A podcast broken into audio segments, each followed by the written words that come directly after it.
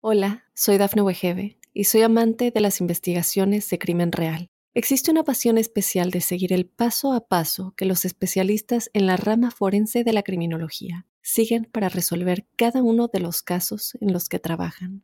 Si tú, como yo, eres una de las personas que encuentran fascinante escuchar este tipo de investigaciones, te invito a escuchar el podcast Trazos Criminales con la experta en perfilación criminal, Laura Quiñones Orquiza, en tu plataforma de audio favorita.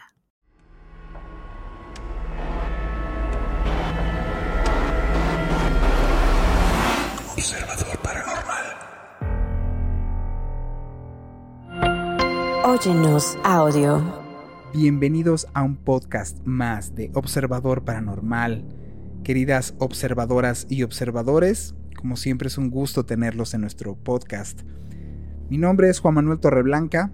Como siempre me acompaña mi querido amigo Roberto Belmont. ¿Cómo estás, mi querido Robin? ¿Qué onda, Juan Manuel Torreblanca?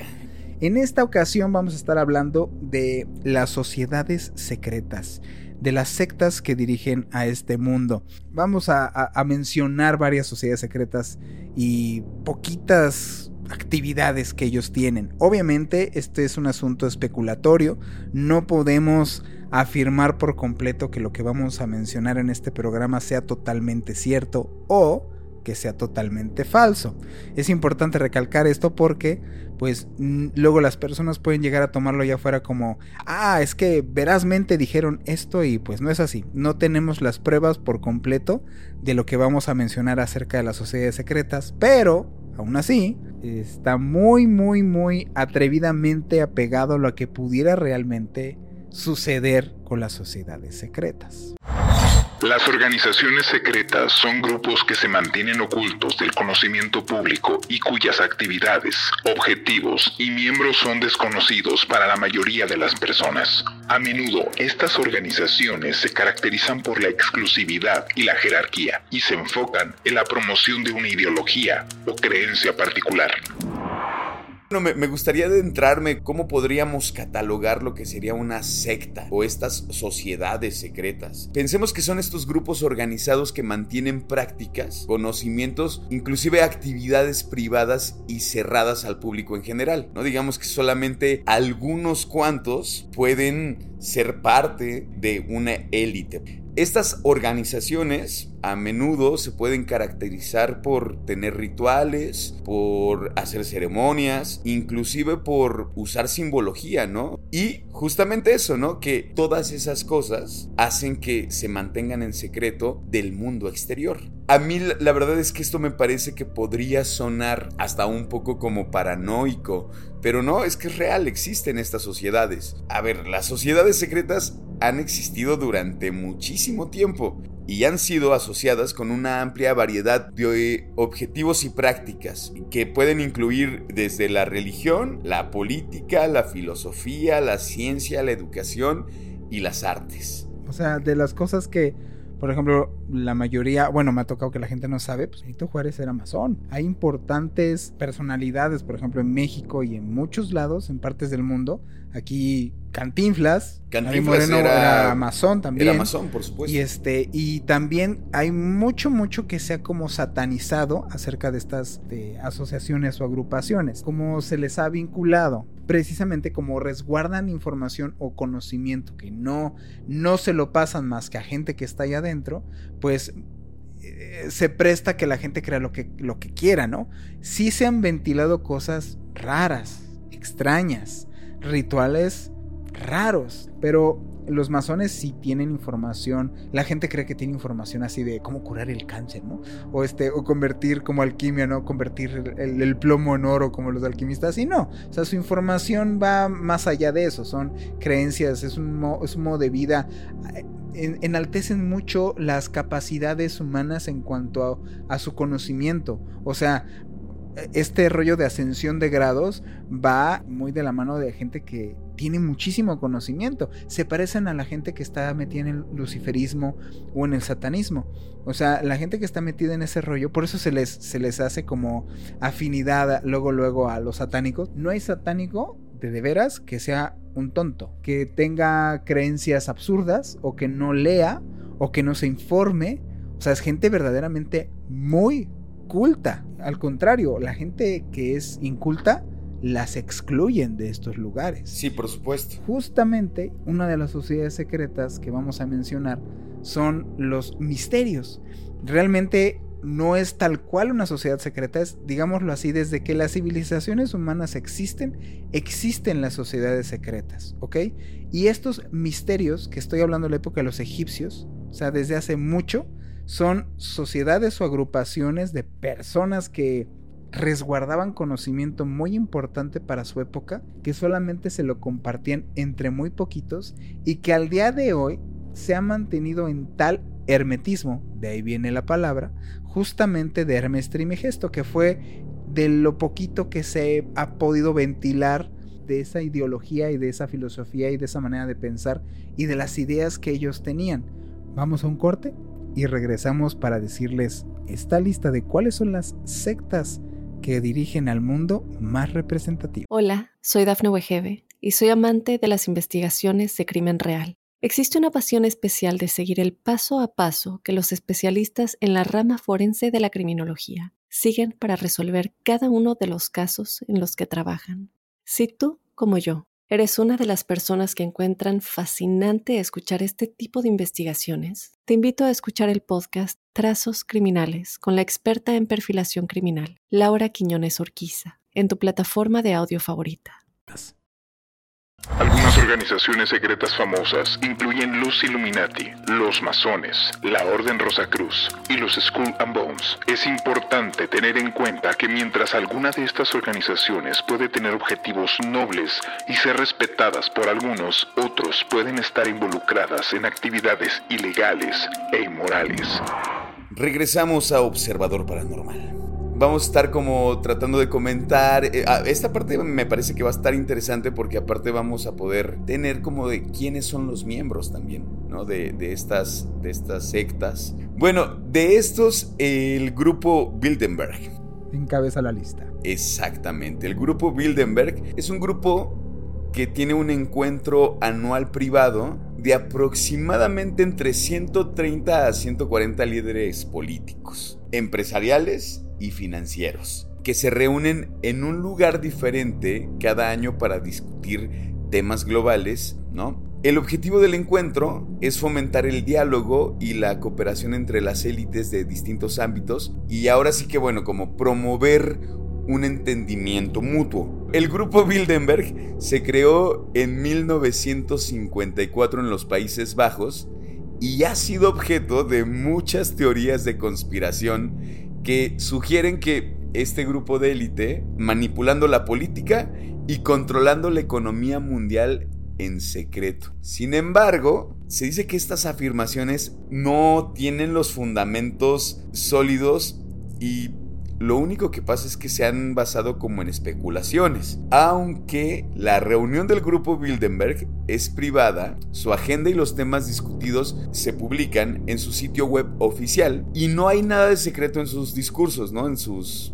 perdón, en sus discusiones. El grupo no tiene ningún poder de toma de decisiones y no tiene ningún tipo de autoridad para implementar políticas o acciones. ¿Qué piensas acerca de, esta sociedad ah, eh, secreta y ya no tan secreta? Mira, mucho de lo que se sabe que esta sociedad secreta ha hecho es por, no desertores, digámoslo así, pero gente que, es más, ¿cómo se los cacharon? Se los cacharon por accidente, se llaman Grupo Bildenberg porque se reunieron por, bueno, se les hizo raro tener hospedados a personalidades muy fuertes, en ese entonces un JP Morgan. Para la época era como de llamar la atención por qué tanta personalidad y sobre todo sin anuncio y sin nada. Y de la gente que ha estado siguiendo el rastro de estas reuniones, pues obviamente eh, no, no nomás ellos se sirven de comer, hay toda una servidumbre que atiende al grupo Bildenberg cuando se reúnen y de esta servidumbre cotejan de que lo poco que pueden escuchar o lo poco que pueden ventilar, pues es que de entrada si hay una lista de invitados súper importante que incluye gente en la religión, en la política, en la industria, o sea, toda la élite de la élite se reúne mayormente en, en estas reuniones de grupo Bildenberg extraoficiales, en donde te puedes dar cuenta de qué clase de cosas pueden estar platicando es quién se está juntando, ¿no? Es como no tendría sentido el hecho de que se junten todas estas personalidades solamente para platicar y tomar el café. Este grupo es el que se refiere en Los Simpson en aquel capítulo donde dicen vamos a soltar un bicho. Ajá, sí, es este grupo, ¿no? O sea, hacen referencia a esta logia en donde se ha explotado mucho con esto de que los Simpson son este agentes de, de ¿cómo se llama? de predicciones. Una de las predicciones que supuestamente hacen es la pandemia. Ahorita al, al día de hoy que estamos grabando este programa ya no es ya no es una especulación el hecho de que el gobierno de Estados Unidos, de Estados Unidos ha aceptado abiertamente que el COVID es un virus hecho. Y, por ejemplo, ¿no? Eh, de las personas que han sido miembros de esta secta, por así llamarla, eh, pues están expresidentes eh, de Estados Unidos. Como Bill Clinton, Barack Obama, la canciller alemana Angela Merkel, el presidente francés Emmanuel Macron y el primer ministro británico Tony Blair. Es lo raro de esta agrupación. Están banqueros, están empresarios, o sea, está todo lo que tiene que estar implicado del mundo a nivel económico. Entonces, si, si tú que nos escuchas, en algún momento pensaste como de en una especie de conspiración de que el coronavirus venía de algún lugar, es probable. Es probable, no estoy asegurando nada, pero es probable que en una reunión de esta se pudo hablar de ese bicho que soltaron.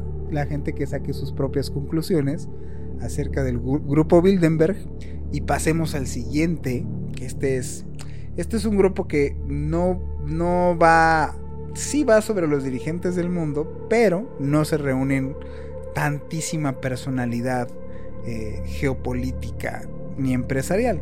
Sí tienen como una especie de, de reunión, pero más bien pertenecen a una logia.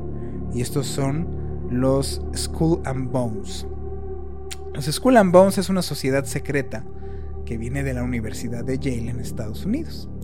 Eh, fue fundada en 1832. Como van a escuchar en este programa, muchas de las sociedades secretas pues no tienen 5 años ni 10, tienen mucho tiempo de existir. Y esta se compone de estudiantes de, de la Universidad de Yale que son seleccionados, sabrá Dios cómo, porque es de manera selectiva, y se considera una de las sociedades secretas más exclusivas y misteriosas de Estados Unidos.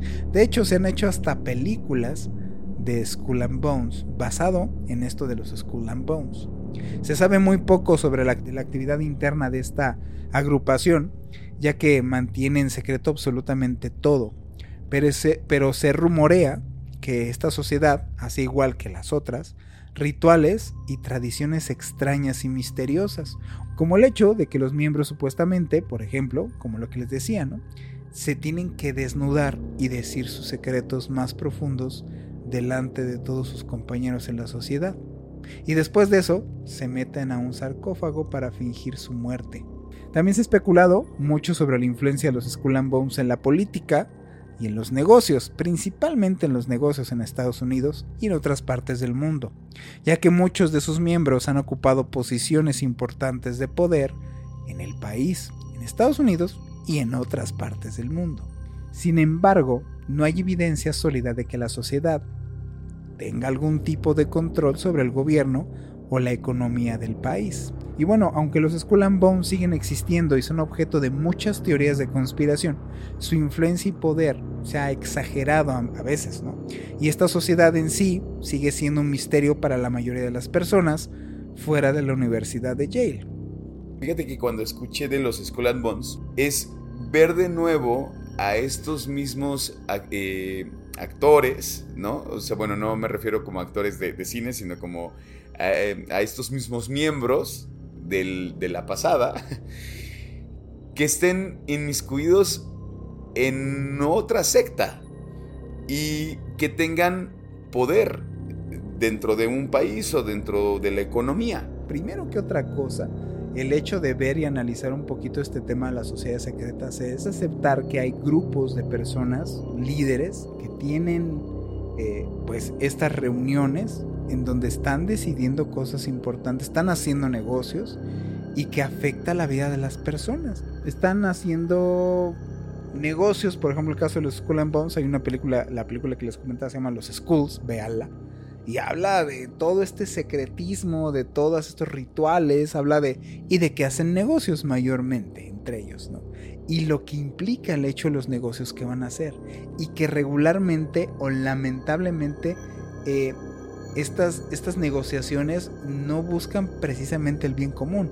Y bueno, pasemos a los siguientes, que esos son los de los más conocidos que hay en todo el planeta. Que son los Iluminados de Baviera, mejor conocidos como los Illuminati, ¿no? Los Iluminados de, eh, de Baviera, que también son conocidos como la Orden de los Perfectibilistas, fue una sociedad secreta fundada en Baviera allá en el año de 1776 por Adam Witzop. Y el objetivo de, la sociedad era difundir ideas de ilustración, ¿no? Como el pensamiento racional, la libertad de pensamiento y la igualdad, y luchar contra la influencia de la iglesia y las monarquías absolutas. Los iluminados de, de Baviera atrajeron a muchos seguidores, pero también se convirtieron en un objeto de sospechas y críticas. En 1785, el gobierno bávaro prohibió la sociedad y cerró sus logias. Guiño, guiño, guiño. Y los iluminados de Baviera fueron acusados de conspirar para derrocar a los gobiernos europeos y establecer un nuevo orden mundial. Y también, bueno, esta cuestión de que se dice que dejaron de existir, ¿no? O sea, como, como una organización como tal. ¿No? Desde hace mucho tiempo. El problema es que su legado ha perdurado, ¿no? Y, ha sido como objeto de muchas teorías de conspiración. Se dice que algunas personas creen que esta sociedad sigue existiendo en secreto y que sus miembros son responsables de controlar los acontecimientos este, mundiales. Y digo, y no sé, como para que también eh, ustedes vayan haciendo como sus, eh, digamos, como estas, esta red como de, ideas, pues parte de los miembros distinguidos extrañamente. de nuevo están los Bush, está Barack Obama, que digo, son nombres que están como ahí recurrentemente. Una de las cosas interesantes y que, que, lo hablábamos, ¿no? Hace un momento, pues bueno, acá también ya empezamos a ver que hay gente que está en el, en el medio artístico y que pertenecen eh, a esta sociedad secreta, como está Lady Gaga, por ejemplo, Katy Perry, Beyoncé y Jay-Z, ¿no? O sea, como de los que se han llegado como a, a rumorear. A rumorear. Y sobre todo porque en este sentido los artistas ¿no? Eh, han usado como la simbología que está asociado a, a los Illuminati. ¿no? Es por eso que se dice que quizá estos artistas pertenecen a, esta, a esta secta, ¿no? Lo, importante de todo esto es eh, de los iluminados de, Baviera, los mentados Illuminati, pues ya se han hecho demasiados tachoteos en caricaturas, en series, en películas, en, en todos lados, ¿no? O sea, yo veo que se ha querido como minimizar el hecho de que esta sociedad secreta se demostró de su existencia, que están muy ligados a la masonería, este, a miembros masones, eh, por eso los símbolos Illuminati incluyen esta pirámide con el ojo, que es el ojo que todo lo ve, que también está incluido en la masonería. Es para que la gente lo ubique, si ve un cualquier billete de dólar, es esa pirámide en donde es eh, esta, esta deidad que todo lo ve, es el ojo que todo lo percibe, muy ligado al asunto de conocimiento. Y que yo siento que como que lo normalizaron para que, pues para que las personas no lo vieran con malos ojos. Porque sí hay, y lo vamos a mencionar adelante, una, una sociedad secreta de donde parten todas las sociedades secretas, que es lo que, que hemos mencionado hasta ahorita, que es lo que te comentaba yo al inicio del programa, que son los misterios que vienen desde los egipcios las sociedades que tienen que ver con las escuelas herméticas. ¿Ok? Entonces, las escuelas herméticas, que también son conocidas como los misterios, son tan viejas como la misma humanidad, o sea, vienen desde las épocas más antiguas de la civilización. Su, su, existencia ha sido siempre consecuencia de una necesidad humana, como una forma de memoria colectiva para pasar experiencias de una generación a otra. O sea, empezó en pasarse el conocimiento y como no podía guardarse como al día de hoy, pues se transmitía a través de estas sociedades secretas. Hermes, que es un personaje conocido, que fue el gran iniciado, vivió en Egipto en la más eh, remota antigüedad y fue conocido con el nombre de Hermes Trismegisto o Trimigesto o el tres veces grande. Como todo gran hombre, su historia se confunde con el de la leyenda y se le considera el padre de la sabiduría a Hermes. De ahí viene incluso en los griegos el dios Hermes. El fundador de la astrología y el descubridor de la alquimia. Se ha dicho que fue contemporáneo de las más antiguas dinastías de Egipto y mucho antes que Moisés. Las autoridades en la materia lo creen contemporáneo de Abraham y algunas de las tradiciones judías afirman que Abraham obtuvo muchos de sus conocimientos del mismo Hermes.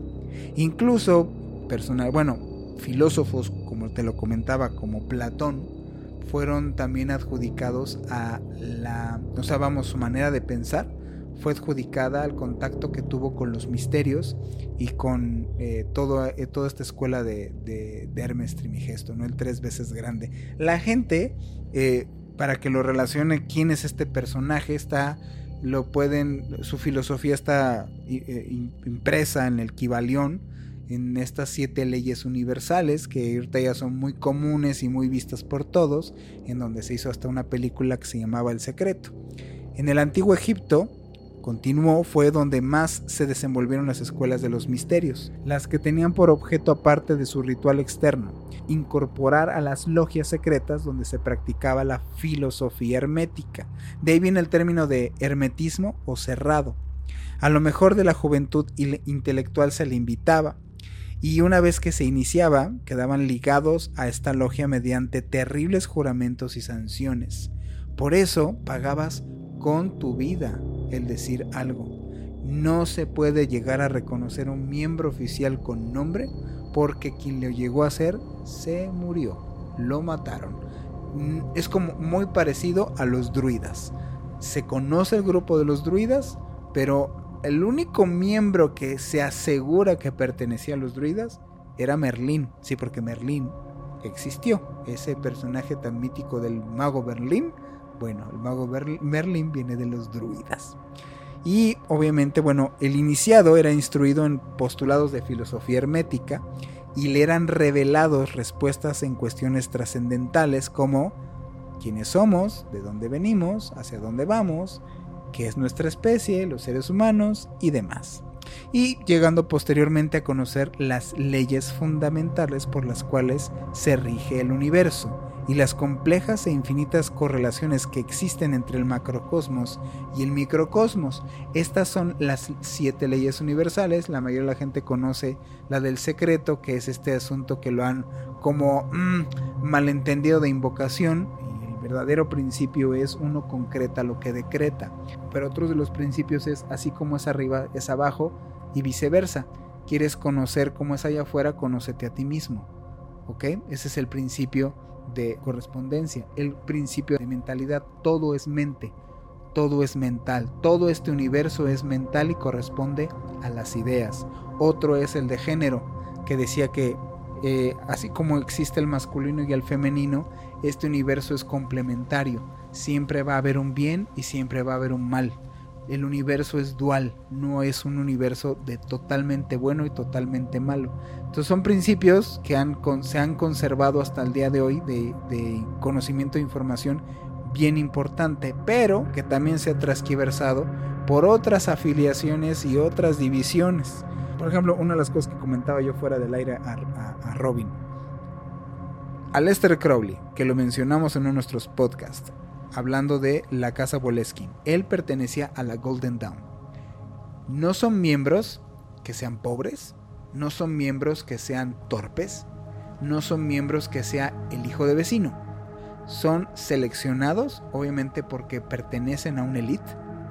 Son personas que demuestran una inteligencia racional bastante remarcable y que por lo mismo se les concede información o conocimiento exclusivo. Esta persona de Aleister Crowley intentó hacer el ritual conocido como Borland's One, que viene precisamente desde los misterios egipcios, que es invocar al gran ángel que es el que tiene todo el conocimiento. O sea, Aleister Crowley no quería despertar el diablo.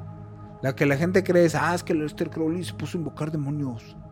No, Aleister Crowley su ritual, que está muy raro, era invocar al gran ángel. Muy parecido a lo que hizo el rey Salomón, que invocó a los demonios para que hicieran el templo de Jerusalén. Se basa en ese mismo ritual. Ojo para la gente, por ejemplo, en los, diálogos de Platón viene mencionado, si no lo han leído, léanlo. Lo mejor que pueden hacer es que se pongan a leer para que vean si lo que estamos diciendo en este podcast son mentiras. En los diálogos de Platón viene mencionado la Atlántida. Son de los pocos escritos que se han mantenido al día de hoy mencionando este lugar de la Atlántida. Justo lo curioso es que Totel Atlante, por eso era Atlante, porque era de la Atlántida, era Hermes Trimigesto, ¿ok? Que era una persona que era sobresalientemente más alta que los demás, ¿ok? Mencionado en varios lados en donde eran estos como gigantes. Y Platón tiene relación con esta persona y menciona en los diálogos, lo pueden buscar, menciona Platón a la Atlántida. Existía este lugar no era un rumor. Platón no le interesaba hacer rumores o esparcir rumores, le valía, le chupaba un mango, pues. Entonces era de que existió este lugar. ¿Quién estaba ahí? ¿Qué información tenían? ¿Por qué se fue? ¿Por qué se destruyó? Está, es donde dices, no se andaban con tonterías, es como los mayas, los mayas no, o sea, pronosticaron sus cosas no en base a rumores ni a chismes, ni, era en base a eran astrónomos de de veras, pues. Sí, por supuesto. Por supuesto. Bueno, la siguiente sociedad secreta son los Rosacruces, que ya los mencionamos ahí un poco. La tradición ocultista remonta el origen de los Rosacruces a las antiguas escuelas de los misterios de Egipto, las cuales datan del año 1500 a.C.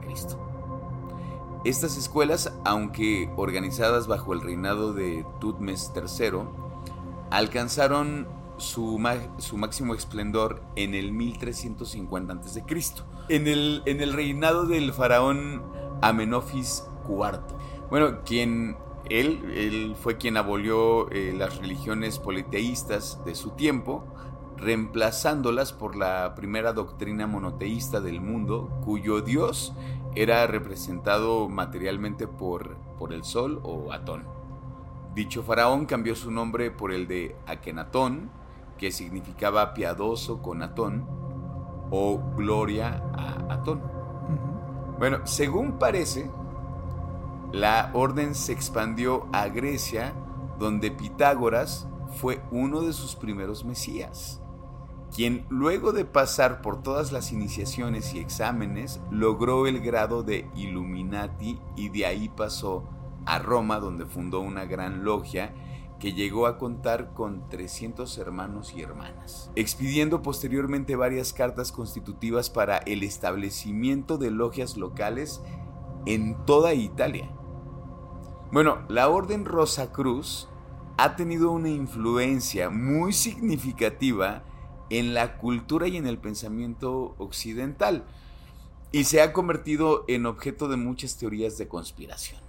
Algunas personas creen que los Rosacruces son los responsables de controlar el mundo. En ese punto eh, conviene, no sé, aludir a una de las más misteriosas y enigmáticas leyes de la organización, cuyo origen se pierde en las tradiciones. ¿Cuál es la periodicidad de 108 años de actividad externa de la orden y 108 años siguientes de oculta y siliente actividad? Cada periodo de renacimiento es como, como si fuera como una nueva, ¿no? una nueva orden, por así decirlo, que nace sin conexión alguna con los ciclos precedentes.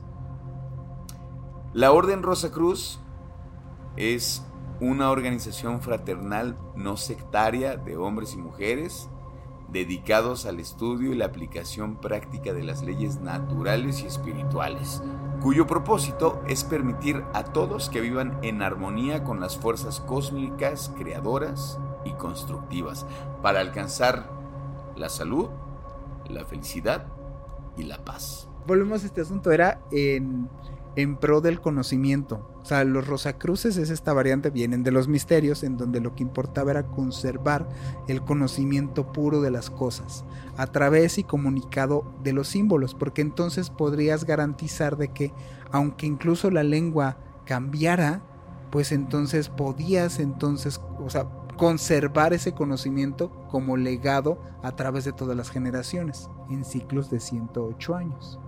Todas las sociedades secretas se basan en conocimiento y poder. Y si se fijan, son lo mismo. O sea, el conocimiento es poder. Si yo sé algo de... Si yo sé algo que tú no, me pone en una ventaja sobre de ti. Tal cual. En eso de eso se manejan las sociedades secretas. Cualquier cosa que yo tenga de ventaja en un conocimiento que tú no sepas, me pone en una postura privilegiada que tú no tienes. Punto. Eso se basan las, todas las sociedades secretas. Y entonces es conservar ese conocimiento a, como de lugar a, a, generaciones que pertenezcan a mi misma logia y que no sea de acceso a toda la gente porque me conviene que no tengas ese conocimiento. Por eso lo conservo a través de símbolos. Ya por último, vamos a mencionar uno de los... Digámoslo así que este es más banal, ¿no? Para pasar a, temas no tan complicados y que nos puedan llegar a censurar nuestro podcast.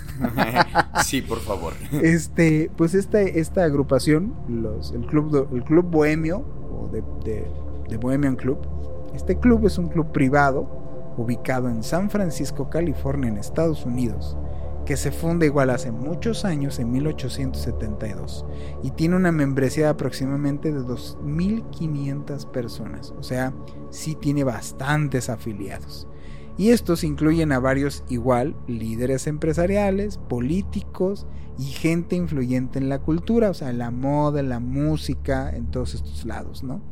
Este club es conocido por un evento anual de dos semanas llamado el Bohemian Groove, que es como una especie de campamento al que asisten algunos de sus miembros y huéspedes selectos. Este evento se lleva a cabo en una zona boscosa privada en Monterrío, en California, y se dice que incluyen rituales y ceremonias, así como discursos y actividades sociales y recreativas. Sí, o sea, se ponen a beber, efectivamente, ahí se ponen a beber. El Bohemian Club ha sido objeto de controversia debido a su exclusividad y secretismo. No puede entrar cualquiera así como a la presencia de poderosos líderes empresariales y políticos en sus filas. Sin embargo, sus miembros han argumentado que el club es una organización social y cultural que busca fomentar la camaderería y la creatividad en sus miembros. Entonces, todas las sociedades secretas tienen como esas características. Tienen un poder que se comparten, bueno, tienen poder en la sociedad y un conocimiento que no comparten con cualquiera y que son estas élites o están en estas élites de poder dentro de todos los puntos importantes de la sociedad, en la cultura, en la religión, en la música, están metidos ahí todos. Eh, mencionar como, eh, no, no, sé, como e, esto que compartíamos, ¿no? Los estados de la República pueden existir. Pero me parece como de algunas otras este, sociedades secretas, pues la Sociedad Secreta de México, que pertenece al, este, al campus Monterrey. A los Opus Sigma Mi. Ajá. Eh, y esta es una fraternidad universitaria del Instituto Tecnológico de Estudios Superiores de Monterrey, que finalmente es una de las universidades más prestigiosas en América Latina. Y que bueno, su reconocimiento es a nivel internacional. Y que lo puedes total, o sea, si tú lo buscas, ojo para las personas, yo busco, así, ahorita, en corto, busco esta, esta sociedad de, la Opus Sigma Mi y me aparece un documento que, voy a, bueno, parte de, de, la información del documento se las, se las comparto, en donde dice que la fraternidad elitista secreta de, este lugar es una fraternidad universitaria del Instituto Tecnológico de Estudios Superiores de Monterrey. Digo, si esto no es cierto, por favor, incito a la gente del, del campus o del tecnológico que nos digan que son puros rumores. Pero lo curioso es que una de sus cosas es que van a negar que exista, ¿no? Y dice el documento que es una sociedad de iniciativa con también se cree que es una orden masónica independiente, ¿ok? Esta afirma, afirma, ahí dice, que la virtud o ventaja de ser de Lofus es, en un primer lugar, solo es el hecho de haber egresado de este lugar y se garantiza un éxito seguro en la vida. Se relacionan con personalidades políticas y empresariales. El grupo es dirigido para convertirlos en, triunfadores al terminar la universidad. Hay otra agrupación que son de, actores que me gustaría que compartieras, mi querido Robin. Bueno, es un grupo de actores que se reunió los domingos en su propia sociedad de la bebida, que se llamaban Jolly Cork Posteriormente cambiaron su nombre y la orden fue fundada el 16 de febrero de 1868. Pero tú sabes como qué tipo de actores, o sea, quiénes pertenecen a este pues es que a esta sociedad. Hay este punto igual, o sea, por varios como desertores y cosas que empezaron a ver como de este grupito de, de amigos que se juntaban, se les achaca situaciones o circunstancias. Pero realmente comprobado, comprobado, muy poco de lo que se rumorea es de que esta agrupación decidían qué actor impulsar, qué actor no a, qué, a qué actor ponerle el pie, por supuesto. Así es, cuál no debía de salir, cuál sí tenía que apoyarse, qué obra de teatro tendría que tener apogeo, qué obra teatral tendría que ser olvidada. O sea, estos grupos realmente es que sí, sí no está nada descabellado que son quienes mueven los hilos de cómo es el comportamiento quizá humano también. O sea, no solamente político, no solamente económico, sino también todas las cosas que quizá vamos haciendo a un nivel sociocultural, pues también este, es muy probable que estén detrás de todo esto. Totalmente. O sea que nuestros hábitos y nuestra manera de pensar y nuestras organizaciones socioculturales están totalmente, totalmente dirigidas. Vamos a este último corte y regresamos solo con un caso muy especial de las personas que afirman ser desertores de estas sociedades secretas. Hola, soy Dafne Wegebe y soy amante de las investigaciones de crimen real. Existe una pasión especial de seguir el paso a paso que los especialistas en la rama forense de la criminología siguen para resolver cada uno de los casos en los que trabajan. Si tú, como yo, eres una de las personas que encuentran fascinante escuchar este tipo de investigaciones, te invito a escuchar el podcast Trazos Criminales con la experta en perfilación criminal, Laura Quiñones Orquiza, en tu plataforma de audio favorita.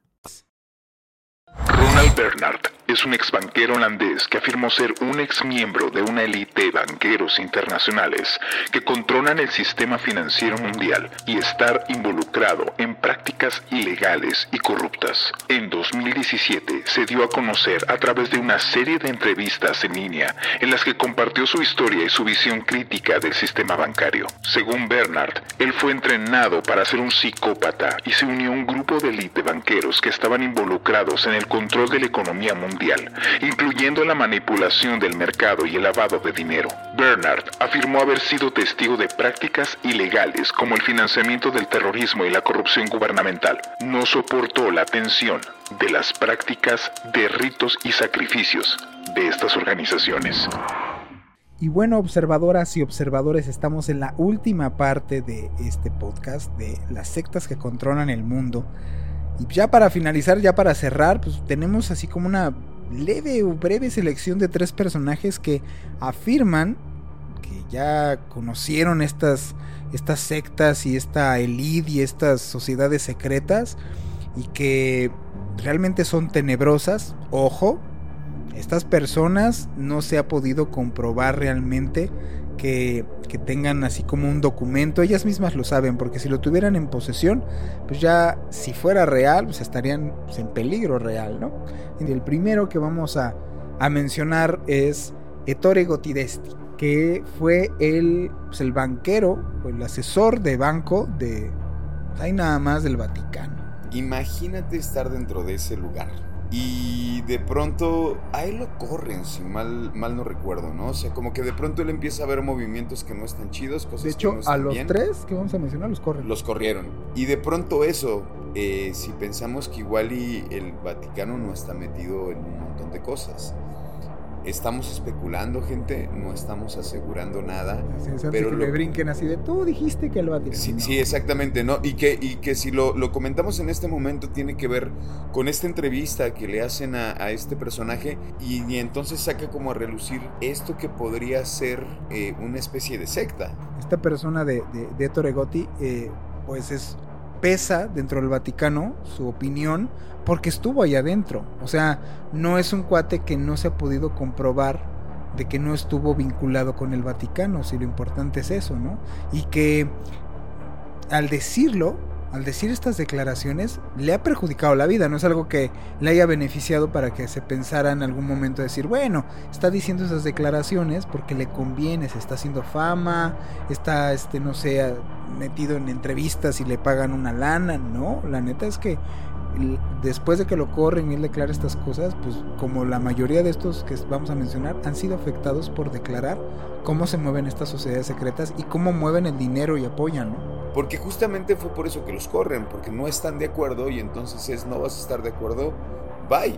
¿No? Lo que le pasa a esta Karen, a Karen Fuchs, o sea, ¿qué le pasa? Como también la corren cuando, cuando ella no está de acuerdo, que, que empieza a haber movimientos que dice, esto está muy raro, y también deciden correrla. O sea, ella fue asesora del Banco Mundial, del Banco Internacional, ha sido amenazada por la, la- la propia institución por estar declarando cosas que consideran pues, de manera privada. Ojo, y esto es importante recalcar, el Banco Mundial, de Mundial tiene el nombre, ¿ok? El Ajá. Banco Mundial no es mundial. El Sí, Banco exacto. Mundial es una empresa privada. Es más, si ustedes se meten al Banco Mundial y, y buscan eh, algo sobre Karen Hughes, les va a decir la página oficial del Banco Mundial. Dice, comunicado sobre la señora Karen Hughes, ex miembro del personal. Una persona llamada Karen Hughes ha estado enviando correspondencia y organizando reuniones en nombre del Banco Mundial. Obvio no es cierto. En algunas comunicaciones la señora Hughes se ha presentado como consejera jurídica general interina del organismo. Karen Hughes no es empleada del Banco Mundial desde el 2007, o sea, sí lo fue, y no se encuentra autorizada para representar a ninguna de las instituciones que integra el grupo del Banco Mundial. Y entonces es lo que pesa muchísimo del testimonio de Karen Hughes que sale diciendo, ahí, ahí, obvio, ojo, lo aclaro, es la opinión de Karen Hughes, no representa en ningún, en ningún momento la opinión de ninguno de nosotros en el programa. Karen Hughes, que sí trabajó aquí en el Banco Mundial, sale diciendo que las propias instituciones como el Banco Mundial, el Fondo Monetario Internacional y el Banco Internacional son las que apoyan a personas corruptas, cómo es que financian campañas corruptas, cómo es que manipulan el dinero para eh, manejar pobreza en ciertos sectores. Y lo importantísimo que me parece de verdad de llamar la atención es que en una de tantas entrevistas le preguntan, bueno, ¿y quién está entonces realmente hasta arriba? Hasta arriba de esta pirámide de control, de, de, estos, de estas personas que mueven los hilos, de estas sociedades secretas. Y lo que Karen Hughes dice es, lo que controla este planeta ni siquiera es de este lugar. No es de la misma especie, no son seres humanos. O sea, yo siempre lo he comentado, digo, eh, al margen, obviamente esta es mi opinión, la gente que tiene el poder nunca va a dejar de tener poder. Ese es el detalle. Justamente, y voy al último y ya para cerrar nuestro programa. El último sería Ronald Bernard, que justamente es alguien que estaba dentro de estas elites de bancos. Estaba él, se declara que había estado de banquero, que había estado decidiendo dentro de estas corporaciones de Banco Mundial, Banco Internacional, Fondo Monetario Internacional, y que hacen unas prácticas grotescas, que es lo que él mismo... Esas prácticas llegan a tal punto que es lo que hace que él se decida salirse de ahí y como ellos se dan cuenta que él no puede, que a lo que él ya no le quiere entrar, no le puede entrar es sacrificios de niños, lo corren y le, borran todo el historial que tenga que ver con asuntos de, pues de lo que estuvo allá dentro en los bancos, ¿no? Él es otro de los últimos desertores. Y justo lo que decías, yo creo que con eso me quiero quedar para cerrar el programa. El hecho de cómo es posible que mientras ellos, estas personas organizadas que tienen estas sociedades, eh, vamos a ponerle el, el asunto de la duda, de que existan y de que están muy bien organizadas y ellas mismas conocen sus limitaciones, nosotros ni siquiera conocemos nuestras posibilidades.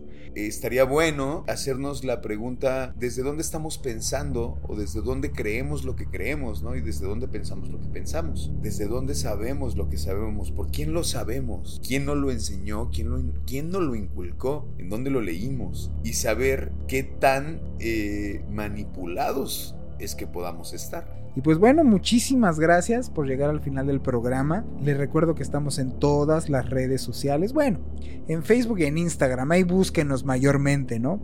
Porque apenas estamos comenzando este gran proyecto para ustedes.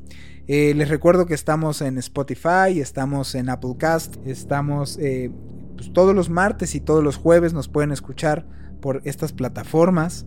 Y pues me despido de ustedes, observadoras y observadores. Fue un gusto estar con ustedes en este programa. Mi nombre es Juan Manuel Torreblanca. Mi nombre es Roberto Belmont. Y muchísimas gracias. Nos vemos en el siguiente podcast.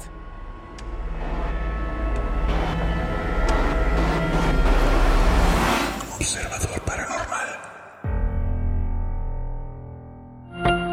Óyenos audio.